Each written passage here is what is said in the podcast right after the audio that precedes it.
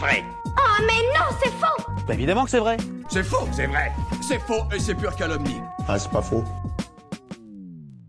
Est-ce que c'est vrai que le corps humain perd 21 grammes d'âme à la mort? Alors là, je n'avais jamais entendu parler de ça. D'office, j'aurais tendance à vous répondre que non, c'est n'importe quoi cette histoire. Mais bon, ne soyons pas complètement fermés et voyons voir ce que disent les scientifiques. Que chacun d'entre eux sonde le fond de son âme. Tout d'abord, d'où nous vient cette idée surprenante? Eh bien, figurez-vous que c'est un médecin qui en est à l'origine. Effectivement, c'est un certain docteur Duncan McDougall, un praticien britannique vivant aux États-Unis au début du XXe siècle, que l'on doit cette croyance. Parce que parmi toutes les études qu'il aurait pu mener, il a décidé de s'intéresser au poids que perd le corps humain au moment de la mort en faisant un lien avec le poids de l'âme. Alors c'est un peu particulier parce que ça suppose que l'âme, donc l'élément vital et spirituel qui anime le corps d'un être vivant, perdrait du poids ou bien s'en irait faire un tour ailleurs. Très bizarre. Oui, dans les deux cas c'est un peu étrange, d'autant et surtout qu'on présuppose que l'âme existe. Et en fait, c'est exactement ce que le docteur voulait démontrer. Il lui fallait donc une preuve tangible pour montrer au monde entier que oui, l'âme est hébergée dans notre corps pendant notre vie, puis elle s'en va lorsque vient le moment de la mort. Mais bon, pas bien simple à démontrer, surtout que ça veut dire qu'il faudrait être en présence d'une personne au moment même de son trépas. Ça demande de s'organiser un peu en avance et d'avoir installé la personne sur une balance pour pouvoir faire une mesure directement avant et après le décès. Pas simple tout ça. Ouais, ça fait beaucoup de conditions pas évidentes à remplir, je suis d'accord. Mais c'était sans compter sur notre médecin préféré qui avait tout prévu. Il a installé dans son propre bureau un lit d'hôpital reconverti en balance d'une précision au 2 dixièmes d'once. Pour information, une once, c'est un tout petit peu plus de 28 grammes, donc 2 dixièmes, bah, c'est à peu près 5,6 grammes. Et à quoi va lui servir ce lit balance à votre avis? J'ai envie de dormir. Euh, bah, je vous conseille pas forcément d'aller y faire une sieste. Parce que vous vous doutez qu'il ne va pas juste accueillir ses patients et les faire repartir avec une ordonnance pour une boîte de doliprane et du sirop pour la toux. Bon, c'est un peu glauque, même si on s'en doutait un peu, mais il fait venir plusieurs personnes mourantes pour les peser très précisément et analyser les variations de leur poids juste avant leur mort. Bon, allez, Zou, je me sauve, moi. Tu fais bien. Parmi ces personnes, on en a quatre qui souffrent de tuberculose, une de diabète, et pour la dernière, la cause de son état moribond était inconnue. Au cours de ces mesures de poids, il constate que ces patients s'allègent lentement de quelques grammes par heure, mais que cela s'expliquerait par le fait qu'un mourant perd petit à petit l'humidité de son corps via la respiration et l'évaporation de sueur. Jusqu'ici, honnêtement, rien de farfelu. Enfin, si on oublie qu'on a un gars qui observe un autre gars qui rend l'âme, littéralement.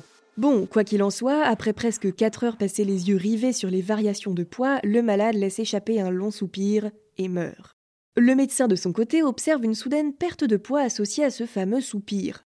Un cobaye humain, quelle aubaine pour lui. Tu m'étonnes. Ici, impossible que ce changement ne soit lié à la transpiration ou à la respiration. Le défunt a perdu exactement 3 quarts d'once, donc un peu plus de 21 grammes, d'une substance qu'on ne peut pas identifier. Alors pour Duncan McDougall, il n'y a pas de doute, c'est l'âme qui est partie du corps.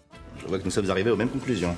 Histoire de confirmer l'hypothèse, il retente l'expérience avec une quinzaine de chiens. Mais pourquoi des chiens? Eh bien parce qu'ils sont censés ne pas avoir d'âme, donc s'ils ne perdent pas de poids lors de leur mort, ça confirme le fait que nous, par contre, nous la perdons en mourant.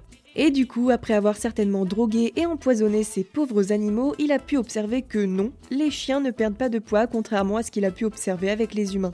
Donc voilà, pour lui, cette preuve suffit à l'affirmer, l'humain perd son âme au moment de son trépas et celle-ci fait 21 grammes. Je te l'avais dit. Oui, mais attends, parce que maintenant on va voir pourquoi il n'y a rien qui va dans toute cette histoire. Déjà pour rappel, il a choisi seulement 6 personnes pour son expérience. Si vous êtes des habitués de science ou fiction, vous savez que pour qu'une hypothèse soit vérifiée et valable, il faut que l'expérience ait été réalisée et répétée beaucoup plus de fois que ça. 6, c'est un échantillon bien trop faible pour tirer des conclusions. En plus, comme vous l'avez peut-être remarqué, je ne vous ai parlé que d'un seul des 6 patients. Alors ce n'est évidemment pas parce que j'ai eu la flemme, mais on dirait plutôt que c'est McDougall qui n'a pas jugé utile de nous dire qu'il n'y a eu qu'un seul résultat en faveur de son hypothèse. Nous avons affaire à un filou rusé. Et oui, pour deux d'entre eux, il y aurait eu des difficultés techniques qui ont empêché le bon déroulement de l'expérience. Deux autres ont perdu du poids au moment de la mort comme attendu, mais ont continué à en perdre après. Et pour le dernier, il a certes perdu ses 21 grammes, mais il les a repris quelques instants plus tard. Peut-être que son âme avait décidé de revenir, qui sait. Bon, du coup, vous l'avez compris, dans ses conclusions, le docteur n'a utilisé qu'un seul patient sur les six. Bonjour la précision. Oh, imbécile Mis à part ça, on a aussi quelques soucis tout de même avec la précision lors des mesures, parce qu'à l'époque, on n'avait pas les mêmes moyens qu'aujourd'hui.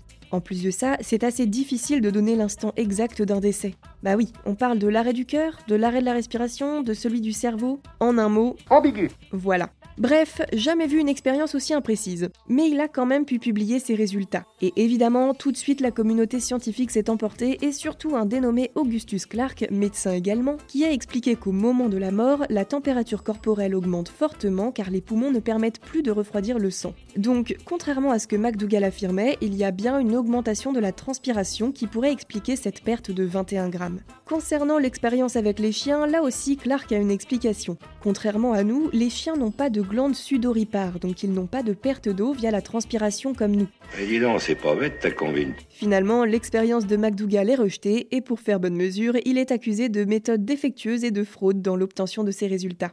Mais le mal était déjà fait.